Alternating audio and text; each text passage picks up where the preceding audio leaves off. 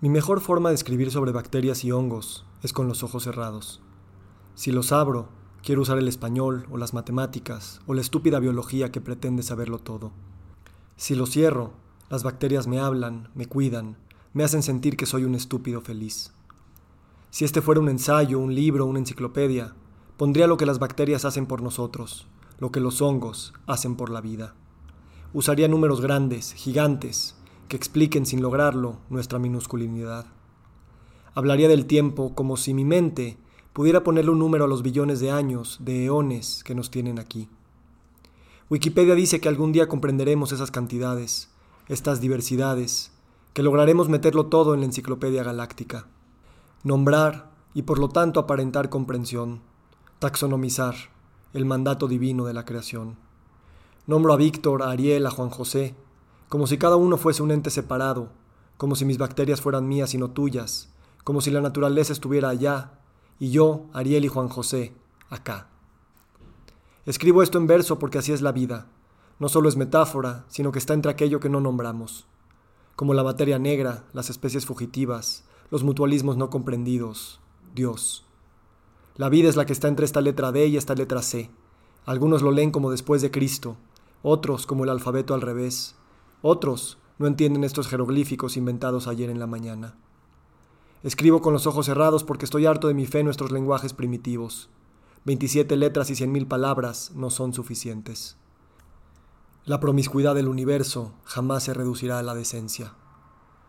Para el reino fungi, el reino de la religión no es sino una bacteria más del ecosistema, no por su insignificancia, que no lo es, sino solo por su tamaño en el tiempo. Helicobacter pylori, Streptococcus mutans, Escherichia coli, Chlamydia trachomatis, Clostridium difficile. ¿Qué pinches nombres les dimos? Así más fácil matarlas con Lysol, Listerine y Aumentin. Somos memoria milenaria, pero nuestra atención está en el último story de Instagram. Ahora los médicos y las supercomputadoras quieren entender el microbioma. Lo usan para vendernos mejores shampoos. Me piden que cague en un frasco y lo mande por FedEx a Canadá Días después me devuelven 500 páginas con letras. Somos presas de la enciclopedia. Con los ojos abiertos, estos seres aniquilan nuestras categorías de género, remodelan nuestras ideas de comunidad, estropean nuestra verdad de descendencia evolutiva, licúan nuestra noción del tiempo.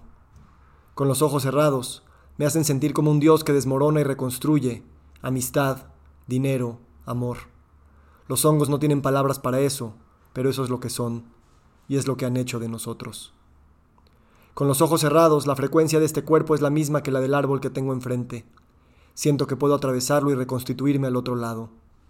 El rayo de luz, la clorofila, el O2 me acoplan al sol.